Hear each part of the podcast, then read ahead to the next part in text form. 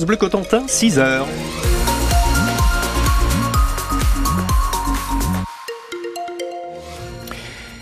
L'heure des infos avec donc Jacqueline. Un mot de météo pour commencer. Va falloir profiter des éclaircies. Alors encore belle par endroit le matin parce que ça ne durera pas.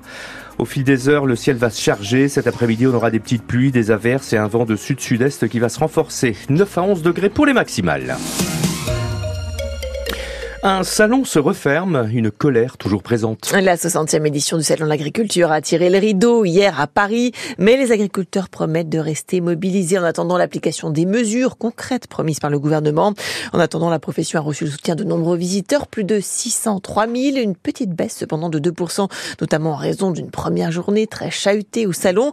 Mais être présent au salon reste une tradition, une étape importante, explique Louis Touré de l'ERL, la ferme de l'ours.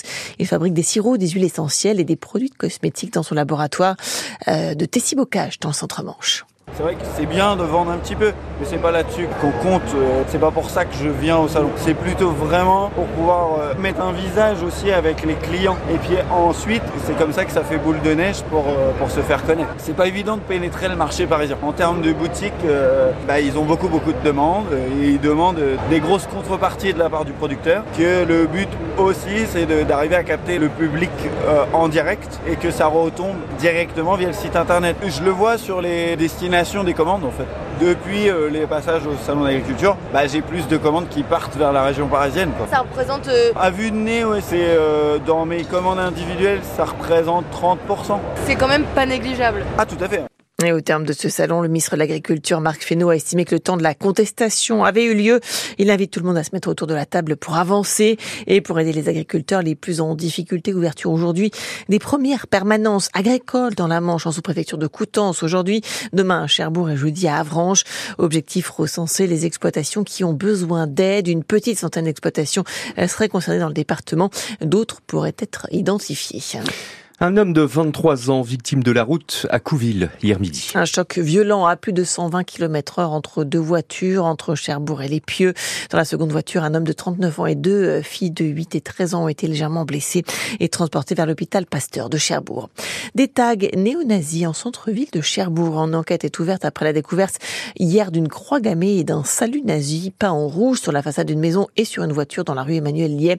Le procureur de la République de Cherbourg, Pierre-Yves Marot, confirme l'ouverture une enquête sans préciser plus d'éléments à ce stade.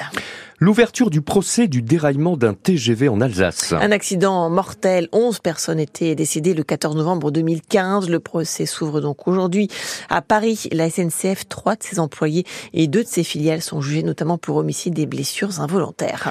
La France sera aujourd'hui le premier pays à inscrire dans sa constitution le droit à l'avortement. La liberté de pratiquer une interruption volontaire de grossesse. Le Parlement se réunit aujourd'hui à Versailles. 925 députés et sénateurs appelés à voter pour protéger ce droit à l'IVG. En recul aujourd'hui dans de nombreux pays comme aux États-Unis ou en Europe de l'Est.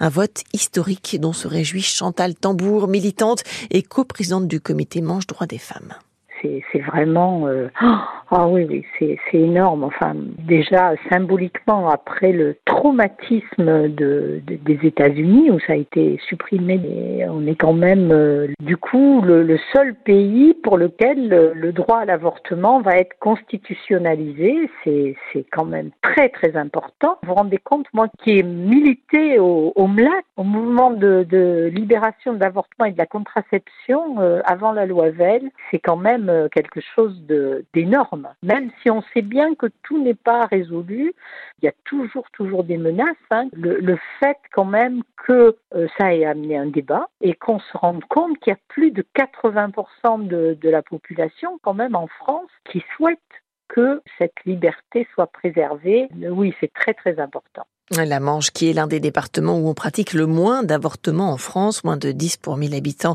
en, pour 1000 femmes en âge de procréer selon les chiffres de 2022. Le département qui devrait se doter d'une antenne du planning familial, information de France Bleu Cotentin. Le projet a été voté en conseil d'administration de l'association.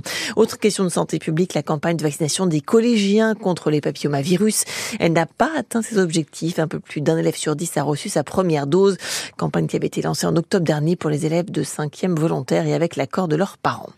En foot, en Ligue 1, la fin d'une série de victoires pour l'OL. L'Olympique Lyonnais qui est resté sur quatre victoires consécutives en championnat. Le club s'est finalement incliné hier 3-0 face au Racing Club de Lens en clôture de la 24e journée. Victoire aussi de Brest, deuxième du championnat derrière le PSG, 1-0 contre le Havre. Succès de Lorient à Rennes de Buz à 1. Et puis en Ligue 2, la belle semaine de Caen qui a enregistré deux victoires en six jours face à Pau et face à Angers. Le Stade Malherbe qui se réinstalle donc dans le top 5.